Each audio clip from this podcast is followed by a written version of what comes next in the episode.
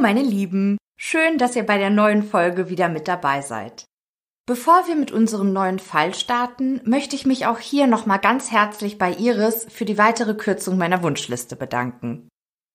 Und auch beim Schreiben von Kommentaren und Bewertungen wart ihr super fleißig. Ich habe mich über jeden einzelnen Text wirklich sehr gefreut. Aber nun hoffe ich, dass ihr auch diese Folge informativ findet und danke fürs Zuhören. Bevor wir in den neuen Fall einsteigen, möchte ich euch gerne den Sponsor der heutigen Folge vorstellen, Athletic Greens. Ich habe ja so drei bis sechs Kilo zu viel und mache jetzt seit etwa sechs Wochen Intervallfasten. Während der Fastenzeit trinke ich Wasser oder ungesüßten Tee. Für mich funktioniert das super. Ich habe in dieser Zeit schon 6,2 Kilo abgenommen. In meine Morgenroutine habe ich jetzt als festes Ritual das All-in-One-Getränk von Athletic Greens eingebaut. Du brauchst nur einen Löffel des grünen Pulvers, das nach der wahrscheinlich vollständigsten Rezeptur auf dem Markt hergestellt wird. Der grüne Smoothie enthält unter anderem 75 Vitamine, Mineralstoffe, Präbiotika zur Förderung deiner Darmgesundheit und Adaptogene, also biologisch aktive Substanzen, die in Stresszuständen einen regulierenden Einfluss auf deinen Körper haben. Bei Athletic Greens handelt es sich wirklich um einen Superfood-Komplex, der alle Kernbereiche deiner Gesundheit unterstützt. Immunsystem, Energiehaushalt, Regeneration und Darmgesundheit. Ich gebe immer 250 Milliliter kalte, ungesüßte Mandelmilch in meinen Shaker und gebe dann das Pulver und sechs Tropfen von dem Athletic Greens Vitamin D3 dazu. Statt Mandelmilch kannst du aber auch kühles Wasser nehmen. Toll finde ich, dass das Pulver nicht klumpt und tatsächlich auch gut schmeckt. Nicht bitter, sondern sogar etwas süßlich ist, obwohl eine Portion weniger als ein Gramm Zucker enthält. In der Zeit, seit ich Athletic Greens morgens trinke, konnte ich für mich schon einige positive Dinge feststellen. Zum einen haben sich meine Heißhungerattacken reduziert, ich kann besser schlafen und ich habe das Gefühl, dass ich einen höheren und vor allem konstanteren Energiepegel habe. Athletic Greens hat mich durch seine Einfachheit überzeugt. Schnelle, einfache Zubereitung, für alle Diäten und Ernährungsformen wie Keto, Paleo, Vegan, Laktose oder glutenfrei geeignet und die monatliche Lieferung direkt zu dir nach Hause. Du musst dich um nichts kümmern. Und für den unwahrscheinlichen Fall, dass du mit Athletic Greens nicht zufrieden bist, hast du eine 60-tägige Geld-Zurück-Garantie. Hört sich das für euch interessant an? Super! Im Moment gibt es nämlich eine Aktion für HörerInnen meines Podcasts. Auf athleticgreens.com slash Steffi erhaltet ihr kostenlos einen Jahresvorrat an Vitamin D3 und fünf Travel Packs zu eurem Athletic Greens Abo dazu. athleticgreens.com slash Steffi. Sarah wird langsam unruhig. Die junge Frau macht sich Sorgen. Beinahe ein Monat ist vergangen, seit sie die Nachbarsfamilie das letzte Mal gesehen hat. Der Familienvater hat zwar angekündigt, dass die Familie nach North Carolina verreisen muss, um dort die schwer erkrankte Schwiegermutter zu pflegen. Doch seitdem brennt in dem viktorianischen Herrenhaus Tag und Nacht das Licht. Hin und wieder beobachtet sie, wie ein Wagen die Einfahrt zu der dreistöckigen Villa hinauffährt. Nur kurze Zeit später kommt das Auto wieder zurück und verlässt die Hillside Avenue. Doch von den Bewohnern ist nichts zu hören und zu sehen. Es ist der 7. Dezember 1971, als sich Sarah endlich ein Herz fasst und die Polizei über die seltsamen Vorgänge in dem teuersten Gebäude von Westfield unterrichtet. Sie bittet die Ordnungsmacht, nach dem Rechten in Bree Snow, wie das Herrenhaus der Lists genannt wird, zu schauen. Fast zur gleichen Zeit, aber unabhängig von Sarah, meldet sich auch Ed Iliano bei der Polizei. Ihm gehört das fremde Auto, das die Nachbarin gelegentlich in der Einfahrt zu den Lists gesehen hat. Die 16-jährige Tochter der Familie, Patricia, besucht den Theaterkurs, den Iliano leitet. Es ist schon einige Wochen her, als das Mädchen eine komische Bemerkung machte. Es könne sein, dass ihr Vater den Kursleiter kontaktieren und behaupten würde, dass die Familie eine längere Reise unternehmen und die Tochter deshalb nicht mehr an dem Theaterkurs teilnehmen könne. Wenn dieser Fall eintrete, so solle Iliano sofort die Polizei informieren. Der Kursleiter dachte sich zunächst nichts bei dieser kuriosen Äußerung und nahm sie auch nicht wirklich ernst. Doch dann kam der 9. November 1971, als Iliano ein Schreiben von Patricias Vater erreichte. Die Familie müsse eine schwerkranke Angehörige in North Carolina pflegen und seine Tochter könne deshalb vorerst nicht mehr an seinem Unterricht teilnehmen. Während Iliano den kurzen Brief studierte, hallte Patricias Stimme in seinem Kopf nach. Der Mann überlegte hin und her, bis er sich am nächsten Tag dazu entschied, bei der Familie List nach dem Rechten zu schauen. Von der Einfahrt aus erblickte der Kursleiter jedoch schon das hell erleuchtete Anwesen. Scheinbar war alles in Ordnung mit den Bewohnern von Breesno. In den folgenden Wochen fuhr Iliano immer mal wieder in die Hillside Avenue. Jedes Mal brannte im gesamten Haus das Licht, doch auf sein Klingeln reagierte niemand. Und so entschied sich Ed Iliano, die Polizei über das ungewöhnliche Abtauchen der Familie zu informieren. Nachdem die Anrufe der Nachbarin und des Kursleiters auf dem Präsidium eingegangen sind, wird direkt ein Streifenwagen zu dem Wohnhaus der Familie List geschickt. Die beiden Polizisten tun es Iliano gleich. Auch sie klingeln an der Tür des hell erleuchteten Herrenhauses. Sie klopfen, sie rufen. Sie bitten die Bewohner, auf sich aufmerksam zu machen. Doch die Männer bekommen keine Antwort. Mit der Hand an der Waffe im Holster pirschen die Polizisten um das Haus herum. Auch sie beschleicht das Gefühl, dass es auf Breeze No nicht mit rechten Dingen zugeht. An der Rückseite des Hauses entdecken sie ein unverschlossenes Fenster, dahinter scheint das Esszimmer der Familie zu liegen. Kurzerhand öffnen sie das Fenster und verschaffen sich so Zutritt zu dem Herrenhaus. Sofort bemerken die Polizisten, dass es im Inneren des Hauses genauso kalt ist wie draußen. Scheinbar war die Heizung schon lange nicht mehr angestellt worden. Sakralmusik ertönt aus den Lautsprechern der Haussprechanlage und verleiht der Szenerie etwas Unheimliches. Wieder rufen die Polizisten nach den Bewohnern von Bree Snow. Doch auch jetzt bekommen sie keine Antwort. Wieder legen die Männer ihre Schusshand auf ihre Waffe im Holster, bevor sie langsam durch das Esszimmer gehen und die Küche betreten. Sofort bemerken sie Anhaftungen an der Wand und Schlieren auf dem Küchenboden von rotbräunlicher Farbe. Ihr Blick fällt auf den Mülleimer, in dem blutgetränkte Handtücher nebst zerknülltem braun gefärbten Zeitungspapier liegen. Scheinbar hatte jemand vergeblich versucht, mit den Handtüchern und dem Zeitungspapier das Blut von dem schachbrettartigen Linoleumboden aufzuwischen. Die Polizisten entdecken nicht nur an den Wänden, sondern auch an manchen Möbelstücken zahlreiche Kerben. Ihr geschultes Auge lässt sie gleich vermuten, dass es sich bei den Defekten um Einschusslöcher handeln muss. Adrenalin durchströmt die Polizisten, als sie der blutigen Schleifspur folgen, die aus der Küche hinaus in die Eingangshalle führt. Plötzlich schlägt ihnen der unerträgliche Gestank von verwesenem Fleisch entgegen.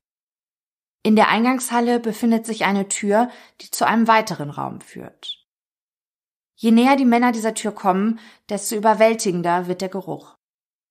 Vorsichtig öffnet einer der Polizisten die knarrende Holztür, untermalt von der unablässig ertönenden Kirchenmusik. Die Männer stehen nun in einem riesigen Raum, der einem Tanzsaal ähnelt.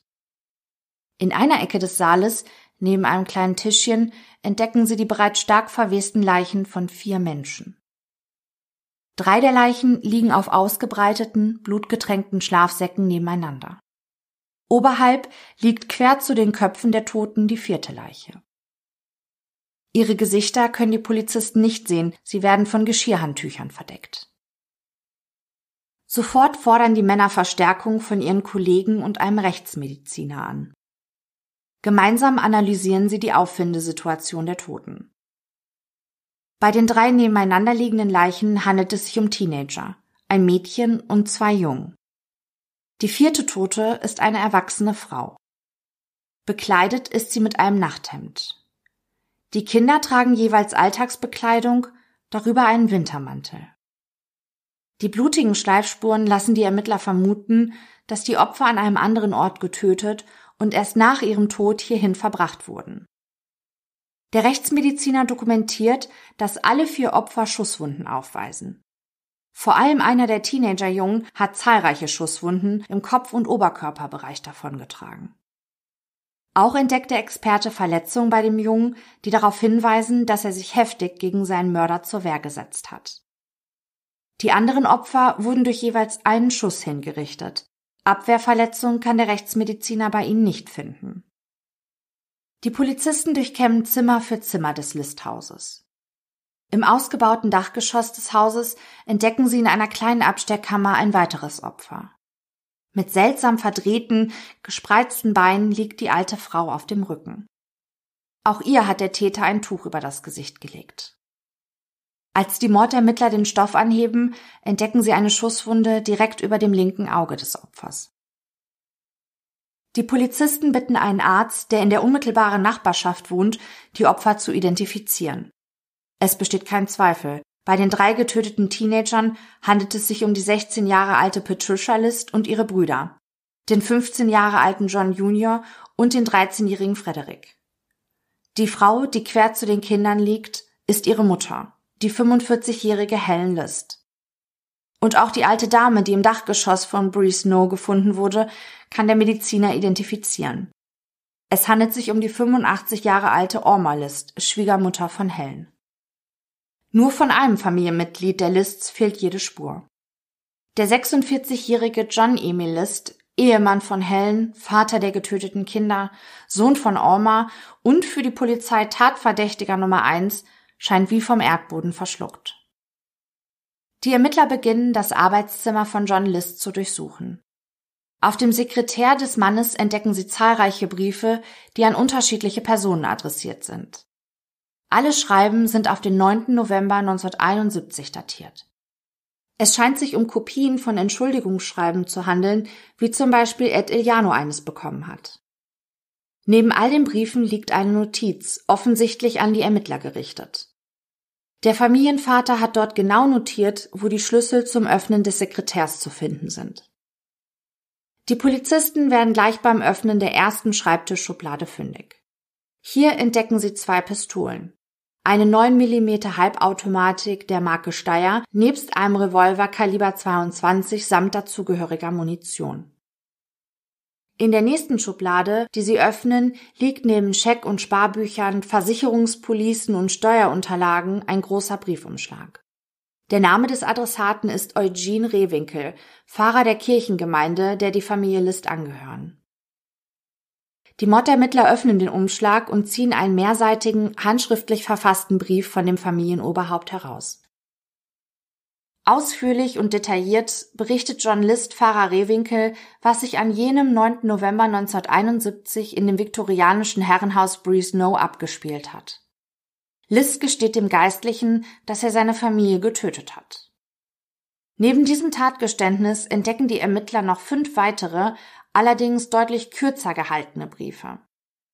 Einer dieser Briefe ist beispielsweise an John Lists Arbeitgeber adressiert. Auch ihm legt er die Gründe für den fünffachen Mord dar. Mithilfe der gefundenen Briefe und dem gesicherten Spurenbild können die Ermittler den Tathergang ziemlich präzise rekonstruieren. Zunächst stellen sie fest, dass der Familienvater die Tat bereits weit im Voraus geplant zu haben scheint. Ohne dass seine Frau Helen und die Kinder etwas mitbekommen, hat Liz zum 10. November die Zeitung abbestellt und die tägliche Milchlieferung pausieren lassen. Nach den Aufzeichnungen des Mörders verlassen seine Kinder am Morgen jenes 9. Novembers wie gewöhnlich das Haus und machen sich auf den Weg zur Schule. Da Helen noch schläft, geht List in sein Arbeitszimmer und wartet ab. Nachdem einige Zeit vergangen ist, hört er, wie seine Frau die Treppe hinunter in Richtung Küche geht, um sich wie jeden Morgen ihr Frühstück zuzubereiten. List verlässt sein Büro und schleicht Helen leise in die Küche hinterher. In seiner Hand hält er die Steyr-Halbautomatik fest umklammert. Seine Frau trägt ihr rotes Nachthemd aus Satin, darüber einen Bademantel. Sie sitzt am Esstisch und schaut gedankenverloren aus dem Küchenfenster, ihr geschmiertes Toastbrot in der Hand. Liz tritt leise von hinten an Helen heran und schießt ihr aus einem halben Meter Entfernung in den Kopf. Sie schlägt mit dem Kopf auf den Tisch, bevor sie vom Stuhl auf den Boden rutscht. Die Frau ist sofort tot. Der Rechtsmediziner entdeckt bei der späteren Obduktion noch einen Bissen Toastbrot, der Helen im Hals stecken geblieben ist. Die 45-Jährige war völlig arg und wehrlos, ahnte nicht, dass ihr Ehemann im Begriff ist, sie zu ermorden. Doch obwohl die Frau sofort tot ist, schießt der Mörder noch ein Dutzend Mal. Die Spurensicherung entdeckt später am Tatort einige Projektile in der Wand, ein Querschläger schafft es sogar bis in den angrenzenden Raum. Die Ermittler gehen davon aus, dass das unnötige Verfeuern der Patronen der Nervosität des Mannes geschuldet war. Mit der Pistole in der Hand macht sich John List nach seinem ersten Mord auf den Weg in den dritten Stock.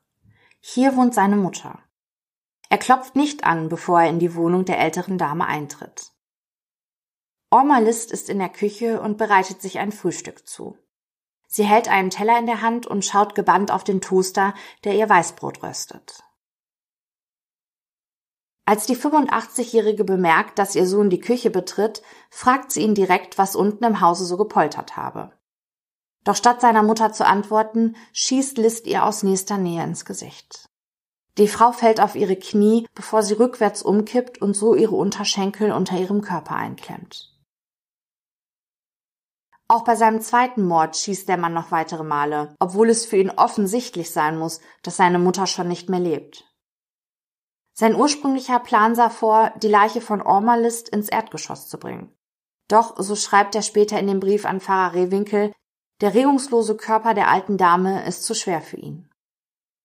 Stattdessen hieft er Orma auf einen Teppichläufer, bedeckt ihr Gesicht mit einem Geschirrhandtuch und schleift sie in die kleine Abstellkammer neben der Küche. Mit angefeuchteten Zeitungen und Handtüchern versucht Liz, den Küchenboden von der großen Blutlache zu befreien. Im Anschluss geht der Mörder wieder hinunter ins Erdgeschoss und betritt die Küche. List greift nach den Knöcheln seiner Frau und schleift sie an den Füßen aus dem Raum heraus in den Tanzsaal. Dabei hinterlässt er eine zwölf Meter lange Schleifspur aus Blut. Nachdem er Helen abgelegt hat, eilt John wieder aus dem Saal.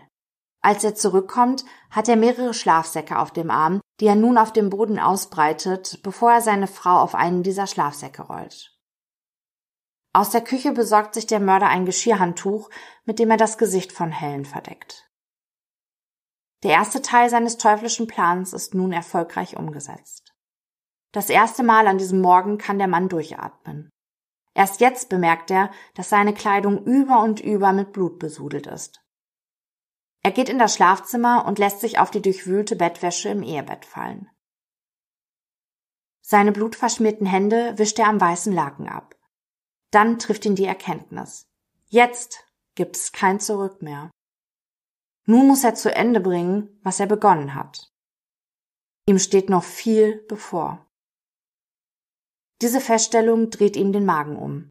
List stürmt in das angrenzende Badezimmer und übergibt sich in die Toilette. Die Spurensicherung wird später den blutigen Handabdruck des Mannes auf dem Klodeckel vorfinden. Nachdem John List die plötzliche Übelkeit überwunden hat, geht er zurück in das Schlafzimmer und entledigt sich seiner verschmutzten Kleidung und den blutbespritzten Schuhen. Entgegen seiner sonstigen Gewohnheit wirft List all die Sachen achtlos auf einen Haufen. Nachdem er sich gründlich geduscht hat, streift er sich einen sauberen Anzug samt Hemd und Krawatte über und geht wieder hinunter ins Erdgeschoss. Er greift zum Telefonhörer und wählt die Nummer seines Büros. Er lässt seine Kollegen und seinen Chef wissen, dass er heute nicht zu dem geplanten Termin auf der Arbeit erscheinen kann. Er müsse zu seiner plötzlich schwer erkrankten Schwiegermutter nach North Carolina reisen. Wann er zurückkomme, das wisse er noch nicht. Die Mordermittler finden später heraus, dass Helens Mutter tatsächlich schwer erkrankt ist. Ursprünglich hatte die ältere Dame geplant, zu Beginn des Novembers 1971 ihre Tochter samt Schwiegersohn und Enkelkinder in Westfield zu besuchen. Die Ermittler sind sich sicher, wäre Helens Mutter nicht erkrankt und hätte ihre Reise antreten können, ihr Schwiegersohn John List hätte auch sie ermordet. Nachdem List den Anruf bei seinem Arbeitgeber beendet hat, geht er in sein Arbeitszimmer. Er setzt sich an seinen Sekretär und beginnt, die Entschuldigungsschreiben zu verfassen, die dafür sorgen sollen, dass das plötzliche Verschwinden seiner Familie erst so spät wie möglich von ihren Mitmenschen bemerkt wird. Als er damit fertig ist, zeigt ihm die Uhr, dass es noch einige Stunden dauern wird, bis er seinen Plan vollenden kann. Liz beschließt, in den Garten zu gehen und die heruntergefallenen Blätter der Bäume zusammenzuhaken. In Anzug und Krawatte. Das rhythmische Vor- und Zurückbewegen des Hakenstiels und das Rascheln des Laubes wirken beruhigend auf den Mörder. Während er in Gedanken versunken und in einem unpassenden Outfit für die Gartenarbeit seine Wiese hakt, beobachtet ihn eine Nachbarin. Nachdem Liz das Laub auf einen Haufen zusammengehakt hat, geht er zurück ins Haus. In der Küche bereitet er sich ein warmes Mittagessen zu. Er setzt sich an den Küchentisch und nimmt seine Mahlzeit ein. Die Stille im Haus wird durch das Ringen des Telefons durchbrochen. John legt sein Besteck zur Seite, steht auf und nimmt den Hörer ab. Am anderen Ende der Leitung ist seine 16-jährige Tochter Patricia. Es gehe ihr nicht gut, ihr Vater solle sie bitte von der Schule abholen. Die verfrühte Rückkehr von Patricia hat der Mörder in seinem Plan nicht vorgesehen. Während er im Auto auf dem Weg zur Schule ist, macht er sich Gedanken, wie es nun weitergehen soll. Schon bald hat er eine Lösung. Er sammelt Patricia von der Schule ein und kehrt mit ihr gemeinsam nach Breeze Snow zurück. List parkt sein Auto in der Einfahrt. Unter einem Vorwand rennt er zum Eingang und stürzt ins Haus. Er schnappt sich einer der Pistolen und kauert sich hinter die Eingangstür. Der Mörder kann es nicht riskieren, dass seine Tochter Zeit hat, die Blutspuren im Flur zu bemerken. Dann würde sie sich sofort bewusst werden, dass ihr Leben in Gefahr ist. List lauscht den Fußtritten seiner Tochter, wie sie sich die Auffahrt hinauf bewegt. Sie drückt die Klinke herunter und tritt ins Haus ein. List springt hinter der Tür hervor und schießt seiner Tochter aus nächster Nähe in den Hinterkopf. Das junge Mädchen sackt in sich zusammen. Sie ist sofort tot. Schnell schmeißt Liz die Haustür ins Schloss. Der Mörder zieht sein Opfer aus dem Flur hinaus in den Tanzsaal, wo schon die Leiche von Helen List liegt. John platziert Patricia auf einen der Schlafsäcke. Dann geht er ins Badezimmer und säubert sich. Im Anschluss macht der Mörder einige Besorgungen. Beispielsweise geht er zur Post und gibt die zuvor verfassten Entschuldigungsschreiben auf. Sein nächster Weg führt ihn zur Bank. Er löst all seine Konten auf und lässt sich das verbleibende Geld, immerhin 2500 Dollar, auszahlen. Dann macht er sich wieder auf den Heimweg. Am späten Nachmittag setzt List sich erneut in sein Auto, um seinen Sohn Frederik abzuholen. Der 13-Jährige ging nach der Schule einem kleinen Nebenjob nach, um sein Taschengeld aufzubessern. Zurück zu Hause springt List erneut aus dem Auto und sprintet zum Eingang des Hauses. Er greift erneut nach seiner Pistole und kauert sich hinter die Tür. Als sein Sohn den Flur betritt, kommt der Mörder aus seiner Deckung und schießt dem Jungen in den Kopf. Auch Frederik ist sofort tot. List schleift die Leiche seines Sohnes in den Tanzsaal und legt ihn auf den Schlafsack neben den Leichnam seiner Schwester. Das einzige Kind von John List, das jetzt noch lebt, ist John Jr. Der 15-Jährige trainiert an diesem Nachmittag mit dem Fußballteam seiner Schule. Doch entgegen dem Plan seines Vaters endet das Training an diesem Tag vorzeitig und der Junge kehrt früher als geplant nach Hause zurück. List bemerkt John Jr. erst, als dieser bereits durch einen Nebeneingang die Waschküche betreten hat. Eilig greift der Mörder zu den Pistolen, nimmt jede in eine Hand und positioniert sich im Flur. List beobachtet, wie sich langsam die Türklinke zu senken beginnt. John richtet die Waffen Richtung sich öffnender Tür. Als sein Sohn den Flur betritt, muss ihm in einem Bruchteil einer Sekunde klar geworden sein, dass er sich in absoluter Lebensgefahr befindet. Sein eigener Vater will ihn töten. Der 15-Jährige geht direkt in den Angriffsmodus. Er stürzt sich auf sein Gegenüber, greift nach den Händen seines Vaters. Die beiden ringen um die tödlichen Waffen. Es lösen sich unkontrolliert Schüsse. Eine Kugel schlägt in die Flurdecke ein, Zwei Projektile durchbohren den Fußboden, eines durchschlägt einen Schrank, ein weiteres bleibt in einem der Fensterrahmen im Esszimmer stecken. Doch so sehr der Junge auch kämpft und versucht, sich gegen seinen Vater zur Wehr zu setzen. John List schafft es, sich aus der Umklammerung seines Sohnes zu lösen. Der 15-Jährige versucht, den kommenden Schüssen auszuweichen, doch er hat keine Chance. Ein Geschoss trifft ihn im Rücken, direkt unterhalb seines Nackens. Ein weiterer Schuss trifft ihn in den Kopf. Ungebremst stürzt der Junge zu Boden, bricht sich dabei seinen Kiefer. Sein Vater schießt wieder auf ihn. Doch der Überlebenswille des Jungen ist schier unendlich. Er nimmt all seine Kraft zusammen und probiert sich über den Boden kriechend aus der Schusslinie seines Mörders zu bringen. John List macht einen großen Schritt auf seinen Sohn zu, packt seinen Kopf bei den Haaren, zieht ihn hoch und schießt ihm mitten in sein Gesicht, direkt zwischen seine Augen. Doch der Junge will einfach nicht sterben. Der Mörder feuert Kugel um Kugel auf sein Opfer ab. Der 15-Jährige stirbt in dem Wissen, dass sein eigener Vater ihn durch diesen Todeskampf schickt. Der Rechtsmediziner wird später zehn Projektile finden, die den Körper des Kindes durchdrungen haben. John List zerrt auch den Körper seines toten Sohnes in den Tanzsaal und legt ihn neben seine Geschwister. Die Gesichter der Kinder bedeckt er jeweils mit einem Geschirrhandtuch. Dann kniet der Mörder neben seinen Opfern nieder und beginnt für ihr Seelenheil zu beten. Das sei das Letzte, was er für seine Liebsten habe tun können. Zumindest schildert er dies so in dem Brief an Pastor Rehwinkel. Im Anschluss bereitet sich der Mörder, der seine ganze Familie ausgelöscht hat, sein Abendessen zu. Nachdem er die Mahlzeit eingenommen hat, schlägt er sein Nachtlager im Billardzimmer auf, das sich direkt neben dem Tanzsaal mit den Leichen seiner Familie befindet. Noch bevor der Morgen graut, stellt der Mörder das Thermostat auf 10 Grad Celsius ein, um die Verwesung der Leichen zu verlangsamen. Er schaltet in jedem Raum des Hauses das Licht ein. Dann macht er sich daran, sein Gesicht auf allen Fotos im Haus zu zerstören. Als er das erledigt hat, beginnt er im Radio einen Sender zu suchen, der kirchliche Musik spielt. Nachdem er fündig geworden ist, stellt er das Gerät direkt vor die Haussprechanlage, sodass die Sakralmusik durch das ganze Haus schallt. Die beiden Polizisten, die später die Leichen finden, sind geschockt, ob der musikalisch untermalten, grausigen Szenerie, die ihnen für immer im Gedächtnis bleiben wird. John List packt einige Kleidungsstücke und seinen Reisepass in einen Koffer und zieht die Eingangstür von Breeze No hinter sich zu. Dann verlässt der Massenmörder Westfield für immer. Die Ermittler fragen sich, was den 46-Jährigen dazu getrieben hat, seine gesamte Familie auszulöschen. Johns Brief an Pfarrer Rehwinkel gibt ihnen zumindest einen Einblick in die Denkweise des flüchtigen Mörders. Er glaubt, der Reverend könne ihn wahrscheinlich am besten verstehen, denn seine Gründe für die Morde rechtfertigt er mit den Werten seiner Religion. Seine Frau Helen habe sich, so behauptet der Mörder, schon vor Jahren von Gott abgewandt. Und auch bei seiner Tochter Patricia habe er eine ähnliche Entwicklung feststellen müssen. Vor allem ihr Wunsch, Schauspielerin zu werden, missbilligt er.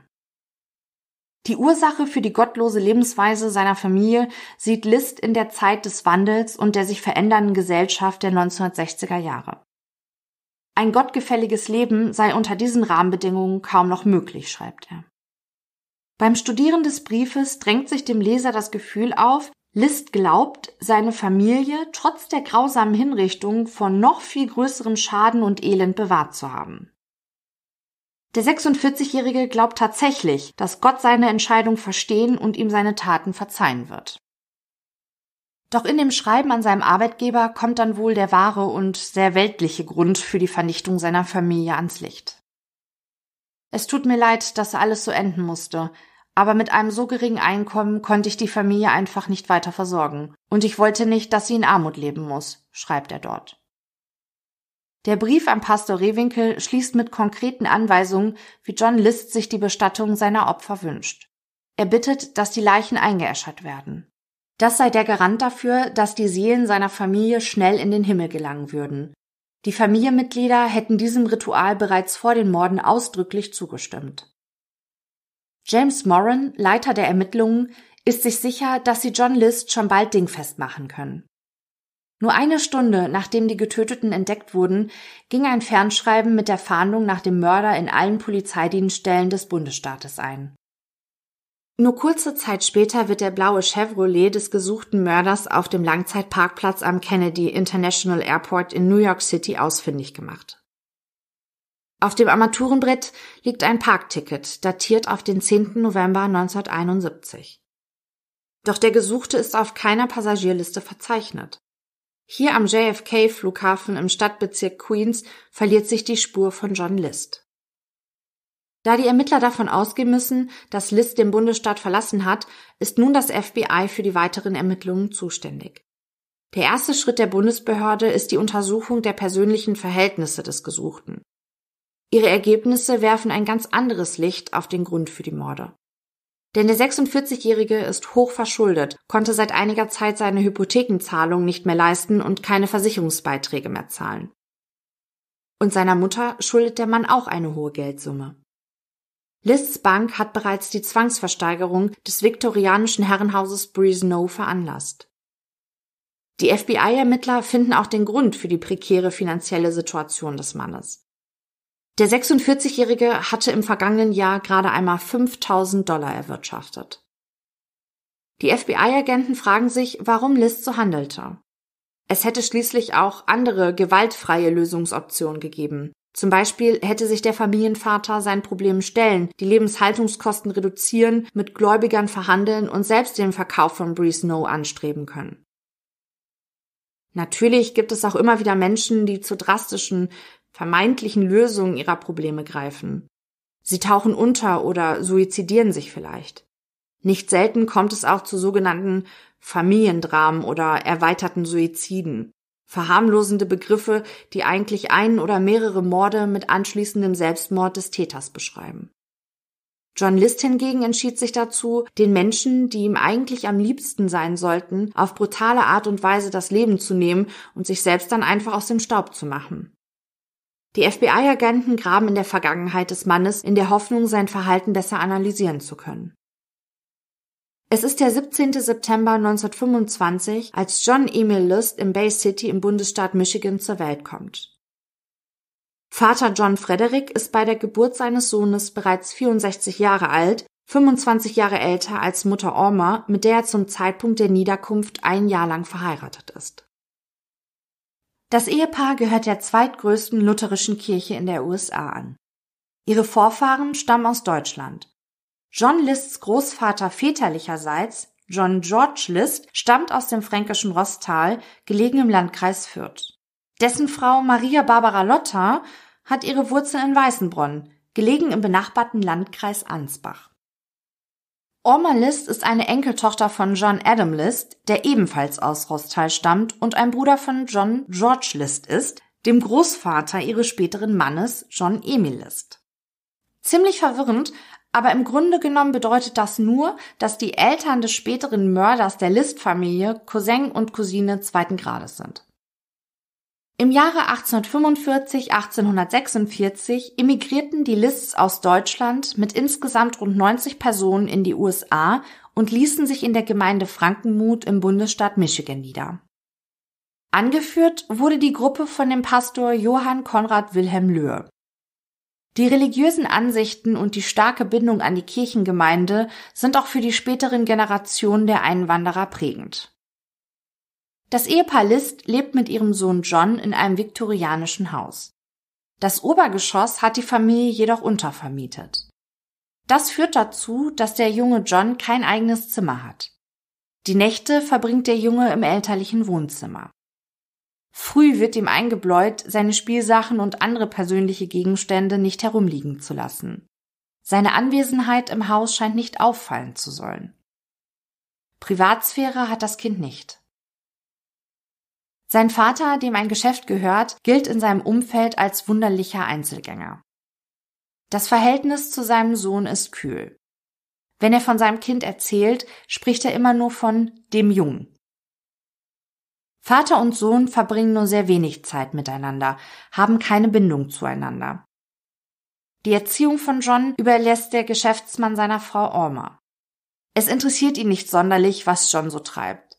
Ihm ist nur wichtig, dass sein Sohn sich in der Schule und vor allem in der Kirche gut zu benehmen weiß. Orma List hingegen war das genaue Gegenteil ihres Mannes. Heute würde man sie eine Helikoptermutter nennen. Ständig ist sie in Sorge, dass John erkranken oder sich verletzen könnte.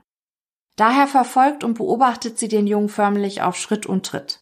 Sie zieht ihm auch stets etwas zu dicke Kleidung für die jeweilige Witterung an, damit das Kind sich bloß nicht verkühlt. Außerdem verbietet sie John mit anderen Kindern zu spielen. Mit ihrem Verhalten erreicht sie, dass der Junge die Außenwelt als einen gefährlichen Ort mit allerlei Bedrohungen empfindet. Am Abend liest sie mit John gemeinsam in der Bibel. Ein Ritual, an dem die beiden bis zur Ermordung von Orma festhalten. Soziale Kontakte hat John List außerhalb seiner Familie und der Schule nur in der Kirchengemeinde. Sein Vater ist dort sehr angesehen, ist er doch im Kirchenvorstand tätig und kümmert sich gewissenhaft um die Verwaltung der Gemeindegelder. Der Wunsch von Mutter Orma ist, dass ihr Sohn später in die Fußstapfen seines Vaters tritt. Auf der Highschool hat der schüchterne Junge dann zwar einige Freunde, jedoch nie eine Freundin. Nach seinem Abschluss beginnt John sich erstmals für seine Verhältnisse gegen seine Eltern aufzulehnen. Es ist das Jahr 1943, als John freiwillig zur Armee geht, gegen den ausdrücklichen Wunsch seiner Mutter, dies bitte nicht zu tun. Zwar wäre der junge Mann über kurz oder lang sowieso eingezogen worden, da die USA im Dezember 1941 nach dem Angriff auf Pearl Harbor ohnehin als Kriegspartei in den Zweiten Weltkrieg verwickelt war, dennoch traf John hier einmal in seinem Leben eine Entscheidung, die nicht den Wünschen seiner Eltern entsprach. Das sollte im Verlauf seines weiteren Lebens nur noch einmal vorkommen, sieht man den Mord an seiner Familie und an seiner Mutter mal außen vor. Ein Jahr nachdem John zur Armee gegangen ist, stirbt sein Vater. Von ihm erbt er den Colt, einer der Waffen, mit der er später mordet. Die zweite Pistole besorgt er sich während des Zweiten Weltkrieges. Als der Krieg vorbei ist und John wieder nach Hause kehrt, drängt Mutter Orma ihn, eine Ausbildung zu machen. Buchhalter soll er werden. Der Beruf sei angesehen und krisensicher. John folgt dem Wunsch seiner Mutter und studiert Betriebswissenschaft und Rechnungswesen an der Universität von Michigan. Regelmäßig einmal im Monat besucht Orma List ihren Sohn an seinem Studienort. Die Besuche laufen immer nach dem gleichen Schema ab. Orma und John gehen gemeinsam essen, im Anschluss besuchen sie den Gottesdienst. Zurück in Johns Wohnung lesen sie zusammen in der Bibel und diskutieren und philosophieren über die gelesenen Textstellen. Orma ist stolz, als ihr Sohn das Studium zunächst mit einem Bachelor abschließt und im Anschluss auch den Masterstudiengang erfolgreich besteht. Der junge Mann hat gerade seine erste Stelle auf dem Arbeitsmarkt angetreten, da wird er von der Armee zum Wehrdienst eingezogen. Zu dieser Zeit ist der Koreakrieg in vollem Gange. Doch John List hat Glück. Er muss nicht an die Front, sondern bleibt im Bundesstaat Virginia stationiert. Hier lernt er eines Abends beim Bowling Helen Morris Tyler kennen, seine zukünftige Ehefrau. Die junge Frau ist Kriegerwitwe und hat eine neun Jahre alte Tochter. Der Soldat List verliebt sich Hals über Kopf in die schöne Mutter. Helen hingegen zeigt sich John gegenüber weniger aus romantischen Gefühlen heraus offen für eine Beziehung. Als alleinerziehende Mutter mit einer geringen Witwenrente hat die junge Frau Sorge, wie sie sich und ihre Tochter Brenda in Zukunft durchbringen soll. Es stört sie zwar, dass ihr zukünftiger Mann so sehr am Rockzipfel seiner Mutter hängt, aber auf der anderen Seite macht er einen freundlichen und verlässlichen Eindruck auf sie. Johns Mutter Orma ist vehement gegen die Beziehung des jungen Paares. Sie misstraut Helen. Immerhin hat die zukünftige Frau ihres geliebten Sohnes das Kind eines anderen Mannes ausgetragen. Obwohl Helen erst 24 Jahre alt ist, hat sie bereits mehrere Fehlgeburten verkraften müssen. Und dann gehört sie nicht der deutsch-lutherischen Kirche an. Helen Morris Taylor war in den Augen von Orma List keine von ihnen und nicht würdig, an der Seite ihres Sohnes leben zu dürfen. Doch Helen will John unbedingt an sich binden. Sie behauptet, von ihm schwanger geworden zu sein. Für John steht fest, dass er seine Freundin jetzt heiraten muss, damit sein erstes Kind ehelich geboren wird. Am 1. Dezember 1951, nur acht Wochen nach ihrer ersten Begegnung, tritt das junge Paar vor den Traualtar und gibt sich das Ja-Wort. Kurz nach der Vermählung entpuppt sich Helens Schwangerschaft als Fehlalarm. Vor allem Ormalist geht aber davon aus, dass es sich dabei um einen Hinterhalt von Helen handelt. Sie verzeiht ihrem Sohn John nie, dass er gegen ihren ausdrücklichen Rat diese in ihren Augen unwürdige Frau geheiratet hat. Kurz nach der Hochzeit verschlägt es das junge Ehepaar nach Kalifornien. Die Army hat John hier in die Abteilung für Rechnungswesen versetzt. Nachdem John List aus dem Militärdienst entlassen wird, zieht es die beiden nach Detroit. Eine angesehene Firma bietet John hier eine Stelle als Buchhalter an. In Detroit kommt im Januar 1955 das erste gemeinsame Kind der List zur Welt, Patricia, gefolgt von John Jr.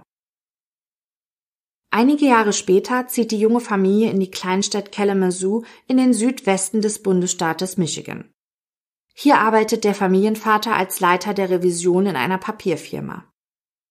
Helen ist zu dieser Zeit mit Frederik schwanger. Die Schwangerschaft ist jedoch alles andere als glücklich. Die Frau wirkt deprimiert und scheint sich immer mehr von ihrem Mann zu entfremden. Der jüngste Sohn der Familie kommt im Jahre 1958 zur Welt. Ab da gibt es kein Halten mehr für die vierfache Mutter. Sie greift zu Beruhigungsmitteln und entwickelt eine starke Alkoholsucht. Gefangen von ihren inneren Dämonen ist sie nicht mehr in der Lage, sich um die Erziehung und Pflege ihrer Kinder zu kümmern. All das bleibt nun an John hängen. Obwohl Helen sich Hilfe bei einem Psychiater sucht, ändert dies nichts an ihrem Zustand. Irgendwann weigert sie sich, ihren Mann zum Kirchengang zu begleiten. Und das, obwohl ihm dieser im wahrsten Sinne des Wortes heilig ist. Die Konflikte zwischen dem Ehepaar nehmen immer weiter zu, die häusliche Situation wird immer angespannter. Für Brenda ist der Zustand unerträglich. Sie ist erst 18 Jahre alt, als sie heiratet und den Haushalt ihrer Mutter und ihres Stiefvaters verlässt. Auch für John ist die familiäre Situation zunehmend belastend. Doch der Mann frisst all seinen Ärger in sich hinein, teilt seine Sorgen und Ängste niemandem mit. Niemals hört man John klagen. Es gibt nur wenige Momente, in denen seine Frau ihn dazu treibt, dass er vor Wut am ganzen Körper zu zittern beginnt und sich rote Flecken in seinem Gesicht bilden. Aber John verliert niemals die Beherrschung. Er schreit nicht und schon gar nicht schlägt er zu. Ein einziges Mal verliert der Familienvater die Beherrschung und schmeißt den Küchentisch um. Helen beeindruckt die Verzweiflung ihres Mannes hingegen nicht. Sie teilt ihm lediglich mit, dass sie das Chaos sicherlich nicht aufräumen wird und lässt John stehen. Dieser kniet vor den Scherben nieder und beginnt das zerbrochene Geschirr einzusammeln. Doch nicht nur die familiäre, auch die berufliche Situation von John ist zu dieser Zeit alles andere als rosig. Sein Arbeitgeber fusioniert mit einem anderen Unternehmen und entlässt ihn. Zwar findet List eine Stelle als Leiter des Rechnungswesens in Rochester im Bundesstaat New York, doch er kann sich nicht lange in dem Unternehmen halten und stürzt in die Arbeitslosigkeit. Das erste Mal in seinem Leben spürt John die schwere Last akuter Geldsorgen. Und als sei das nicht schon belastend genug, entfremdet sich Helen immer weiter von ihm und straft ihren Mann mit Missachtung. Dann scheint es endlich Licht am Ende des Tunnels zu geben. Der Familienvater bekommt eine gut vergütete Anstellung als Buchprüfer bei der First National Bank von Jersey City im Bundesstaat New Jersey. Es ist das Jahr 1965, als die Familie List nach Westfield zieht. John bittet seine Mutter Orma um einen privaten Kredit, um die Anzahlung für die Hypothek leisten zu können, damit sich die Familie das viktorianische Herrenhaus Breeze Know an der Hillside Avenue kaufen kann. Orma ist einverstanden, stellt jedoch eine Bedingung an ihren Sohn und an ihre ungeliebte Schwiegertochter. Sie bekommt eine Wohnung in dem Haus. Nach nur einem Jahr als Buchprüfer bei der First National Bank scheitert John. Er hat seine Kompetenzen überschätzt. Seine Aufgabe war es nämlich auch, Kundenkontakte zu pflegen und neue Geschäfte abzuschließen. Seine sozialen Fähigkeiten aber waren einfach kaum ausgebildet und das machte ihn wiederum gänzlich ungeeignet für den Job. Zwar ist es nicht das erste Mal, dass der Familienvater beruflich scheitert und sich neu orientieren muss, allerdings lasten nun eine gewaltige Hypothek und hohe Fixkosten auf seinen Schultern. Ganz davon abgesehen, dass er es nicht wagt, sich seiner Frau anzuvertrauen. Obwohl er den Job bei der Bank bereits verloren hat, geht er wie immer jeden Morgen zur gleichen Zeit aus dem Haus. Seine Tage verbringt er lesend im Bahnhof. Ganze sechs Monate hält er diesen Trug aufrecht. Um die anfallenden Rechnungen zahlen zu können, denn sonst wäre er ja direkt aufgeflogen, hebt er regelmäßig Geld von dem Konto seiner Mutter ab, auf das John List inzwischen Zugriff hat. Orma List ahnt nicht, dass ihr Sohn sich an ihren Ersparnissen bedient. Als John seine Familie 1971 ermordet, hat er alle Rücklagen auf dem Sparbuch seiner Mutter, insgesamt 200.000 Dollar, aufgebraucht. Nach sechs Monaten Arbeitslosigkeit findet der Familienvater wieder eine Anstellung. Allerdings ist der Posten deutlich schlechter bezahlt als seine vorherigen Jobs. Zudem befindet sich sein Arbeitgeber in New York. Für John bedeutet das, dass er nun jeden Tag lange unterwegs ist. Doch nach nur einem Jahr verliert List auch diesen Job wieder. Die Geldsorgen drohen den Familienvater zu erdrücken. Kurze Entlastung verschafft ihm eine weitere Hypothek, die er aufnimmt. Zu all den zwischenmenschlichen und finanziellen Sorgen gesellt sich nun auch noch die Diagnose eines Arztes. 1969 eröffnet er dem gebeutelten Ehepaar, dass Helen an einer unheilbaren zerebralen Atrophie erkrankt ist. Oder anders gesagt, die Frau ist an der Geschlechtskrankheit Syphilis, die durch Bakterien verursacht wird, erkrankt. Heute ist die Krankheit im frühen Stadium mit Antibiotikum gut zu heilen. Im Fall von Helen List hat der übermäßige Medikamenten- und Alkoholkonsum ihren körperlichen, seelischen und geistigen Verfall allerdings rasant beschleunigt. Der Arzt rät ihrem Mann, die kranke Frau in ein Pflegeheim zu geben. Doch John lehnt den Vorschlag des Mediziners ab. Er will sich zu Hause um Helen kümmern. Um sich von all seinen Sorgen ablenken zu können, flüchtet der Mann sich in seine Hobbys. Er liest Bücher über Waffen und verschlingt Lektüren über wahre Kriminalfälle. Wenn er nicht liest, dann spielt der Familienvater Strategiespiele, ein Hobby, das sich schnell in eine Obsession steigert. Später stoßen die FBI-Agenten bei ihren Recherchen auf ein Postfach, das List eröffnet hat, um sich pornografische Werke zuschicken lassen zu können. Die letzte Anstellung, die John List antritt, bevor er seine Familie ermordet und von der Bildfläche verschwindet, ist eigentlich von Beginn an zum Scheitern verurteilt, da der Mann nicht dem Anforderungsprofil entspricht. Seine Aufgabe ist es, neue Anleger für Investmentfonds zu gewinnen. Auf Provisionsbasis. Aber John List hat einfach kein Talent, anderen etwas zu verkaufen. So erklären sich auch die mageren Einnahmen von 5000 Dollar im Jahr vor den Morden. Die Beziehung zu Helen existiert derweil nicht mehr. Mittlerweile schläft das Ehepaar sogar in getrennten Schlafzimmern. Die einzige Chance für John, den bissigen Kommentaren seiner Frau zu entgehen, die, ob ihrer schweren Erkrankung und der Allgemeinsituation, immer verbitterter wurde. Ein altes Sprichwort besagt, kleine Kinder, kleine Sorgen, große Kinder, große Sorgen. Auch John List bleibt von dieser Erkenntnis nicht verschont. Bei der Erziehung der Kinder verliert er zunehmend die Kontrolle. Die pubertierenden Teenager lehnen sich immer öfter gegen ihren Vater auf und stellen seine strengen Regeln immer öfter in Frage. Patricia treibt es wohl am weitesten, probiert Drogen aus und nimmt an okkulten Praktiken teil. Doch Teufelswerk in den Augen ihres Vaters ist auch ihr moderner Kleidungsstil und das immense Interesse der 16-Jährigen am Theaterspielen.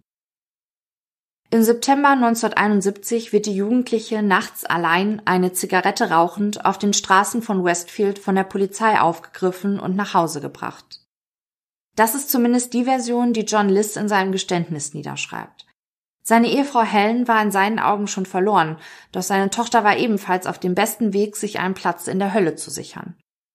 Ungeachten dessen, was List in seinem Geständnis schreibt, unbestritten reift zu dieser Zeit der Plan in ihm, seine Familie auszulöschen. Vielleicht ist das Vorkommnis mit Patricia und der Polizei eine Art Startschuss für John List, um mit der Planung der Ermordung an seiner Familie zu beginnen. Allerdings ist das reine Spekulation, denn wir dürfen nicht vergessen, dass der Familienvater zu dieser Zeit finanziell bereits völlig ausgebrannt ist.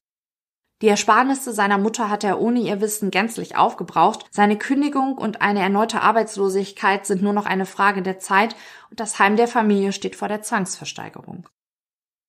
Das Leben von John List stand kurz davor, völlig zu entgleisen.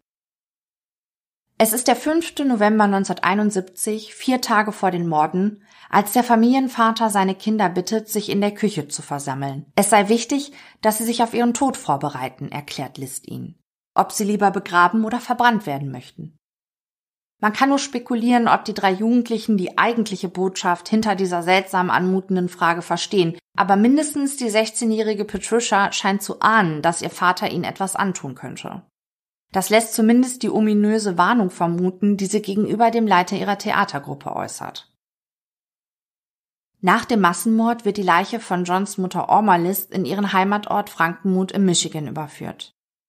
Helens Mutter und Schwester bestehen auf eine Erdbestattung, entgegen der Forderung des Mörders, dass die Leichen seiner Familienmitglieder eingeäschert werden sollen. Helen und ihre drei Kinder werden auf dem Fairview Cemetery in Westfield bestattet. Es ist ein Armbegräbnis in den günstigsten Särgen.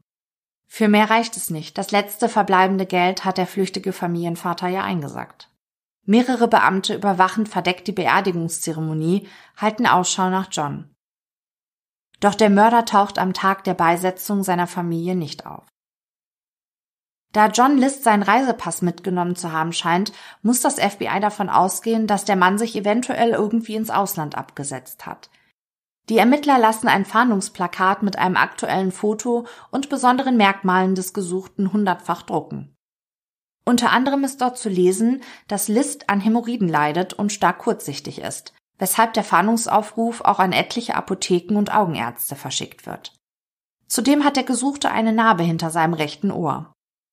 Doch es gehen keine Hinweise ein, die das FBI zu dem Aufenthaltsort des Mörders führen.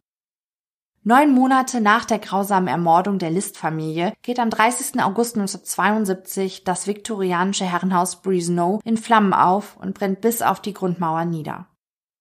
Die Ermittlungen der Polizei ergeben, dass die Ursache des Feuers eindeutig eine Brandstiftung ist, doch der Täter ist bis heute unbekannt. Nachdem der Mörder sein Auto am JFK Airport abgestellt hat, setzt er sich in einen Zug und fährt nach Michigan. Von dort aus nimmt er einen anderen Zug nach Denver in Colorado. Dort angekommen, mietet er sich einen Wohnwagen. John List berichtet später, er habe vor allem in den ersten beiden Wochen seiner Flucht damit gerechnet, dass er von der Polizei geschnappt wird. Aber die erwartete Festnahme bleibt aus. Langsam wird dem 46-Jährigen klar, dass er nun ein freier Mann ist, dass er sich jetzt ein neues, ein besseres Leben aufbauen kann. Aus John List wird Robert P. Clark. List hatte damals an der Uni einen Kommiliton, der Robert P. Clark hieß. Ob er bei der Namensänderung an seinen ehemaligen Kollegen dachte? Der echte Robert P. Clark kann sich später auf jeden Fall nicht daran erinnern, mit dem Mörder in Kontakt gestanden zu haben. Neben seinen Namen fälscht List auch seine Sozialversicherungsnummer. In den USA hat diese Nummer eine ähnliche Bedeutung wie bei uns der Personalausweis, um sich bei Behörden und so weiter zu legitimieren. Dank der Sozialversicherungsnummer findet List bald einen Job als Koch in einem Holiday Inn Hotel. Einige Wochen später zieht es List in eine kleine Gemeinde namens The Pinery, gelegen am Rande von Denver. Seine Anstellung als Koch kündigt der Mann, als er ein Jobangebot als Buchhalter und stellvertretender Geschäftsführer bekommt. Vier Jahre nachdem List seine Familie ermordet hat, fühlt er sich schon wieder recht sicher und wagt sich ein Stück weiter aus seiner Deckung heraus. Er schließt sich wieder einer Kirchengemeinde an. Nur ein Jahr später traut er sich, einen Führerschein zu beantragen und legt sich wieder ein Auto zu. Jetzt, wo er wieder mobil ist, chauffiert er die älteren Mitglieder seiner Kirchengemeinde zu Arztterminen oder macht Besorgungen mit ihnen. Sein soziales Engagement bleibt nicht unbeachtet. Schon bald wird List in den Kirchenrat der Gemeinde berufen. Hier lernt er während einer Kirchenveranstaltung die geschiedene Dolores Miller kennen und lieben. Die Frau erinnert sich später, dass ihr John List alias Robert P. Clark auf die Frage nach seiner Vergangenheit geantwortet hat, dass seine Frau an Krebs verstorben sei. Es ist das Jahr 1985, als das Paar vor den Traualtar tritt. List scheint sich mit den Jahren damit abgefunden zu haben, dass die Gesellschaft einem stetigen Wandel unterliegt und nicht immer alle Veränderungen schlecht sind, sondern auch Chancen bedeuten können. Und so sieht man List nun häufiger auch in Jeans, Turnschuhen und offenem Hemd statt in Anzug und Krawatte. Der Biedermann lässt sich sogar dazu überreden, an einem Square Dance Kurs teilzunehmen. Noch vor einigen Jahren wäre so etwas undenkbar gewesen. Man könnte nun meinen, der Mörder seiner eigenen Familie kommt ungeschoren davon und lebt nun ein glückliches und zufriedenes Leben. Aber die Vergangenheit scheint sich zu wiederholen. List verliert wieder seinen Job. Der gealterte Mann kann mit den Veränderungen und Anforderungen in seiner Jobbranche nicht mithalten. Und nicht nur das. Die Kirchengemeinde bittet ihn, seinen Posten als Lehrer der Sonntagsschule aufzugeben. Einige Eltern hatten sich über List beschwert, da er viel zu streng mit den Kindern umgehe und zu hohe Erwartungen an seine Schüler stelle. Doch John List will sich nicht unterkriegen lassen. Mittlerweile ist er 65 Jahre alt, der Arbeitsmarkt ist angespannt und List gilt aufgrund seines Alters als schwer vermittelbar. Und so beschließt er, sich als Finanzberater selbstständig zu machen. Etwa zu dieser Zeit erlebt das Viertel, in dem List alias Clark mit seiner Frau Dolores wohnt, einen Wandel ins Negative. Der Wert ihrer Immobilie sinkt, die Bewohner des Viertels verrohen. Eines Morgens liegt der Hund des Ehepaars, erschlagen von einem vorbeilaufenden Unbekannten, vor ihrem Eingangstor. List und seine Frau Dolores wissen, dass sie so schnell wie möglich die Gegend verlassen müssen. Doch für einen Umzug fehlt ihnen das Geld. Dolores wird von Tag zu Tag unglücklicher und beginnt es zu bereuen, Robert P. Clark jemals geheiratet zu haben. Immer öfter spricht sie davon, ihren Mann verlassen zu wollen. List lernt in dieser Zeit seine Nachbarin Wanda Flannery näher kennen. Die Frau hat immer ein offenes Ohr für die Sorgen und Nöte ihres Nachbarn. Es ist der Februar des Jahres 1987, als Wanda in ihrem Ohrensessel sitzt und gedankenverloren in einer ihrer Lieblingslektüren blättert, einer Boulevardzeitung namens World Weekly News. Doch als sie auf die nächste Seite blättert, ist die Frau wie elektrisiert. Sie starrt auf ein Foto, das einen Mann zeigt, der ihrem Nachbarn Robert Clark verblüffend ähnlich sieht. In dem dazugehörigen Artikel liest sie, dass es sich bei dem Mann auf dem Foto um John List handelt, der vor vielen Jahren seine ganze Familie ermordet und dann abgetaucht ist. Und auch in dem Artikel entdeckt Wanda einige Parallelen zu ihrem Nachbarn. So war List, genau wie Clark, Buchhalter. Und auch die beschriebenen Verhaltensweisen, die ständigen Jobwechsel, all das passte auch zu ihrem Nachbarn, der auch eine starke Brille trägt und eine auffällige Narbe hinter dem rechten Ohr hat. War Robert etwa der gesuchte John List? Es vergehen einige Tage, bis Wanda beobachtet, dass Robert sein Haus verlässt. Mit dem Zeitungsartikel in der Hand macht sie sich eiligen Schrittes zu seiner Frau Dolores auf. Wanda zeigt Dolores ihre Entdeckung. Die Frau von Robert wirkt verunsichert. Wanda fordert sie auf, ihren Mann unbedingt mit dem Artikel samt dem Foto zu konfrontieren und ihn zur Rede zu stellen. Dolores behält den Artikel und verspricht ihrer Nachbarin, sich darum zu kümmern. Doch sie entscheidet sich anders. Dolores wirft den Zeitungsausschnitt in den Müll und verliert kein Wort gegenüber Robert. Einige Tage später bekommt Clark das Angebot, in Richmond im Bundesstaat Virginia zu arbeiten. Die Clarks müssen nicht lange überlegen, packen ihre Habseligkeiten zusammen und verlassen ihr heruntergekommenes Viertel. Wanda Flannery bleibt mit ihrer Ahnung, dass ihr ehemaliger Nachbar ein Massenmörder sein könnte, allein zurück. Der Polizei erzählt sie jedoch nichts von ihrem Verdacht. Während die Clarks sich in ihrem neuen Zuhause einrichten, landet die Akte der ungeklärten fünf Morde an der Familie List auf dem Schreibtisch von Detective Jeffrey Paul Hummel.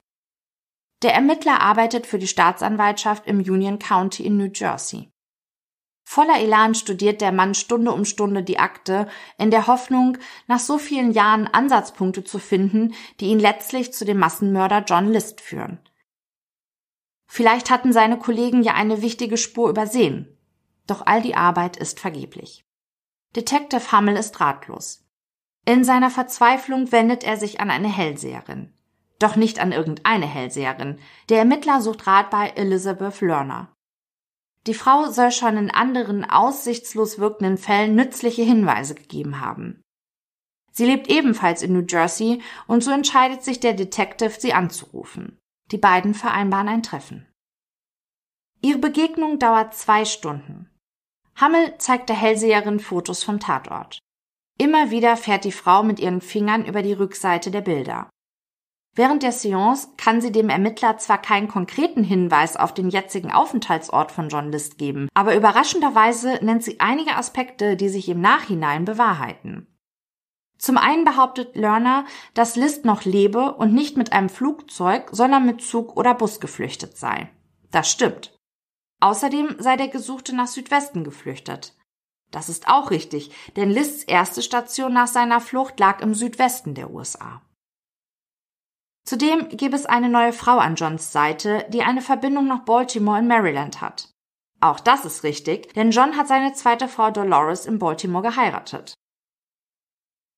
Weiter erzählt sie, dass die Bundesstaaten Florida und Virginia eine Rolle im Leben von List spielen. Die Aussage stimmt teilweise, denn List war erst kürzlich mit seiner zweiten Frau nach Virginia gezogen. Und dann sagt Lerner voraus, dass der Mörder an seinem Geburtstag, dem 17. September, zu den Gräbern seiner Familie zurückkehren würde. Ganze zwei Nächte und einen Tag bringt Detective Hummel in einem Versteck auf dem Friedhof zu und wartet auf John List. Doch vergeblich. Der Mörder kehrt nicht zu seiner Familie zurück. In diesem Punkt hat Lerner sich offensichtlich geirrt. Rückblickend ist der Fall List für Hammel ein ziemlich frustrierender Fall. Er hat so viele mögliche und unmögliche Dinge probiert und ist doch keinen Schritt weitergekommen. Nach der Friedhofsaktion muss der Ermittler den Fall wieder abgeben, weil er in eine andere Sonderkommission versetzt wird. Es ist das Jahr 1988, als der Ermittler im Fernsehen eine neue Sendung verfolgt, America's Most Wanted. Ein Fernsehformat, das an das deutsche Aktenzeichen XY ungelöst angelehnt ist. Sofort kommt dem erfahrenen Kriminalisten der Fall der getöteten List-Familie in den Sinn. Er berät sich mit seinem Kollegen Captain Frank Marenka von der Mordkommission, dem der Fall mittlerweile zugeteilt worden war. Gemeinsam beschließen sie, sich bei America's Most Wanted zu bewerben. Sie konnten nur gewinnen, so verfahren waren die Ermittlungen. Die Produzenten setzten sich schon bald mit den Kriminalisten in Verbindung. Sie würden ihnen schon gerne helfen, doch sie sind auch skeptisch. Der Fall liegt bereits 18 Jahre zurück. Das Hauptproblem sei, dass es kein aktuelles Foto des gesuchten Mörders gebe. Doch aus ihrer bisherigen Erfahrung heraus wissen sie, dass eine Fahndung mit Bild die größte Chance auf Erfolg ist. Die Produzenten geben aber nicht auf und schon bald kommt ihnen die Idee. Sie kontaktieren den Bildhauer und Fotografen Frank Bender aus Philadelphia. Sein Spezialgebiet ist die Rekonstruktion von Gesichtern unbekannter Leichen, die durch die Verwesung bis zur Unkenntlichkeit entstellt wurden. Bender ist gleich im Boot. Unter Berücksichtigung des natürlichen Alterungsprozesses und Umwelteinflüssen formt der Künstler eine Büste von John List, wie er heute aussehen könnte. Als Grundlage dienen Bender alte Fotografien. Am 21. Mai 1989 ist es endlich soweit. Der List-Fall wird bei America's Most Wanted ausgestrahlt. Zehn Minuten geht der Beitrag, rund 22 Millionen Amerikaner schalten ein. Robert P. Clark gehört eigentlich zu den Stammzuschauern der Sendung, doch ausgerechnet heute kann er die Sendung nicht verfolgen, weil er mit seiner Frau Dolores zum Essen mit Freunden eingeladen ist. Aber Wanda Flannery, seine ehemalige Nachbarin, verfolgt America's Most Wanted. Zwar entdeckt sie auf Anhieb keine große Ähnlichkeit zwischen der gezeigten Büste und ihrem ehemaligen Nachbarn, doch jetzt entscheidet sie sich der Polizei ihren Verdacht mitzuteilen. Sie bittet ihren Schwiegersohn, bei der eingeblendeten Telefonnummer anzurufen und dem Beamten Namen und neue Adresse der Clarks in Virginia mitzuteilen. Insgesamt gehen rund 300 Anrufe zu dem Listfall bei dem Sender ein. Am 1. Juni 1989, knapp zwei Wochen nach Ausstrahlung bei America's Most Wanted, überprüfen die Ermittler des FBI-Büros in Richmond, Virginia, den Hinweis von Wanda Flannery. Zwei Agenten machen sich auf den Weg zu der angegebenen Adresse. In ihrer Aktentasche haben sie ein Fahndungsplakat mit dem alten Foto von John List. Sie klingeln. Dolores Clark öffnet den Männern die Tür. Sie legen der verdutzten Frau das Plakat vor und fragen sie, ob ihr der Mann auf dem Foto bekannt vorkomme. Die ältere Dame wird blass im Gesicht, als sie auf das Bild starrt. Unbestreitbar, der abgebildete Mann habe Ähnlichkeit mit ihrem Gatten, aber es könne sich unmöglich um ihn handeln. Die Agenten bitten die geschockte Frau um ein aktuelles Foto von Robert P. Clark. Sie reicht den Männern ein Foto, das auf ihrer Hochzeit geschossen worden war. Den erfahrenen Beamten reicht ein Blick. Sie nicken sich kaum merklich zu. Das ist ihr gesuchter Mann. Sie fragen Dolores, woher ihr Mann stamme, was er beruflich mache, ob er Narben habe. Wie ein Puzzle fügt sich nun Stück für Stück aneinander, bis ein komplettes Bild für die FBI-Agenten entsteht. Sofort fordern sie Verstärkung von ihren Kollegen an und treffen sich mit ihnen in der Nähe des Arbeitsplatzes von John List alias Robert P. Clark. Dieser steht gerade am Kopierer, als die Agenten das Bürogebäude betreten. Sie weisen sich ihm gegenüber aus und bitten den Mann, sich ihnen gegenüber ebenfalls auszuweisen. Ohne Umschweife fragt einer der FBI-Agenten den älteren Herrn, ob er John Emil List sei. Der Mann zeigt keinerlei Anzeichen von Verwirrung oder Unsicherheit angesichts der Frage, die er prompt verneint. Davon lassen sich die Agenten aber nicht beeindrucken, sie nehmen den Mann fest. Auf der Dienststelle angekommen, nehmen sie dem Verdächtigen seine Fingerabdrücke ab. Zwar bestreitet Clark weiterhin, dass es sich bei ihm um den Gesuchten handelt, doch mit Hilfe der Fingerabdrücke, die List damals beim Militär abgenommen wurden, können die FBI-Agenten ihren Verdächtigen überführen. Es wird aber noch einige Monate dauern, bis der mittlerweile 63-Jährige am 19. Februar 1990 endlich einräumt, dass es sich bei ihm tatsächlich um den gesuchten John Emil List handelt. Trotz der erdrückenden Beweislast plädiert List bei der Anhörung vor Gericht wegen fünffachen Mordes auf nicht schuldig. Zur Überraschung aller stimmt der 63-Jährige aber zu, nach New Jersey ausgeliefert zu werden.